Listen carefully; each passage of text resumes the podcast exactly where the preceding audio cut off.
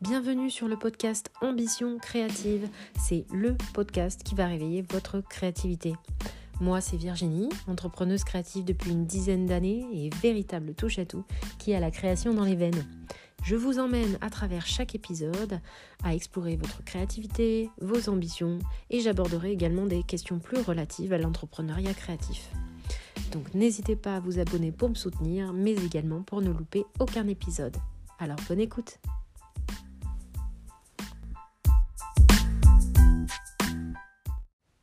Bonjour à tous. Donc dans ce quatrième épisode, j'aborde avec vous un sujet très important, un sujet qui malheureusement est et sera encore euh, tabou pendant plusieurs années, euh, pour ne pas dire toujours. C'est le sujet de la concurrence. L'idée aujourd'hui, c'est d'essayer d'éveiller votre esprit, euh, de vous ouvrir les yeux à ce sujet, hein, le sujet de la concurrence. Alors, on peut se dire que la concurrence c'est mal, qu'il faut la fuir, que c'est impossible de créer ou d'exister en tant qu'entrepreneur euh, si on a un concurrent à proximité. Eh bien, c'est faux, totalement faux. Euh, comment moi j'ai changé ma vision des, choses euh, bah, C'est lors de, ma formation de wedding planner. Euh, ma mentor à ce moment-là voilà, a abordé le sujet et c'est vrai que j'ai été, très étonnée par, ce qu'elle disait parce que jusqu'à là, depuis petit, on nous éduque de façon à ce que on voit la, concurrence comme une, comme une bête noire. Et en fait, ben, ça n'est pas tant que ça.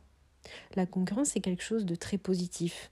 C'est quelque chose qui nous permet de nous démarquer, euh, d'évoluer dans l'activité dans laquelle euh, on est, de nous dépasser.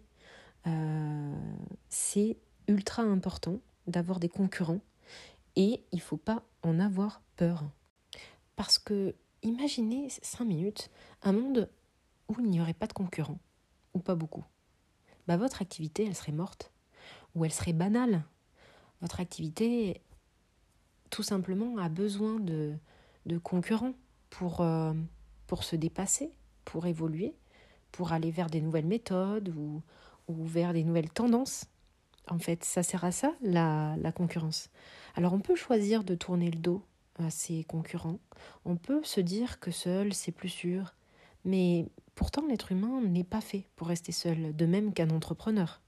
Combien de fois j'ai posé des questions auxquelles j'ai eu zéro réponse. Combien de fois j'ai posé des questions à d'autres créateurs, à d'autres entrepreneurs sur euh, des méthodes euh, de création, sur des, mm, du matériel, etc. etc. J'ai eu zéro réponse. Et, mm, et combien de fois encore j'aurai zéro réponse? Alors certains euh, diront qu'il faut que c'est normal, qu'il faut apprendre à se débrouiller par ses propres moyens, euh, qu'il faut se faire euh, sa propre expérience, etc.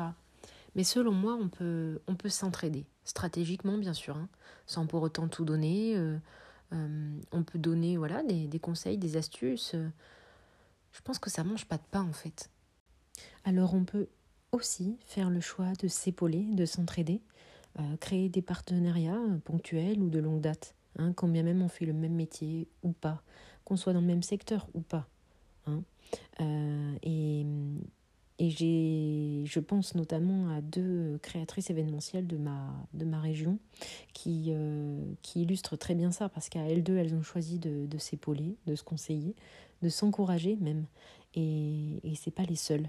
Voilà. Et comme beaucoup d'autres, elles ont fait le choix de s'unir et de créer euh, une base solide pour un, un nouveau projet commun. Voilà, une, elles ont créé un concept de location événementielle unique donc sur Grenoble et, les alentours.